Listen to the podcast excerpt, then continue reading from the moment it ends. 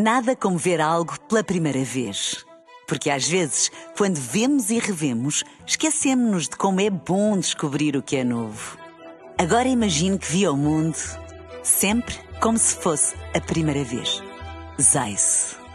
Veja como se fosse a primeira vez.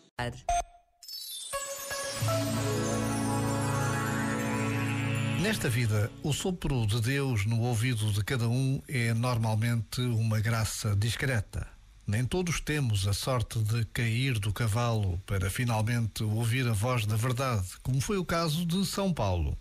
Assim sendo, talvez o melhor seja andar desmontado, apiar-me de cima das minhas falsas certezas e manter-me do coração humildemente atento senão a graça retira-se tão discreta como apareceu e eu perco a oportunidade de me deixar conduzir.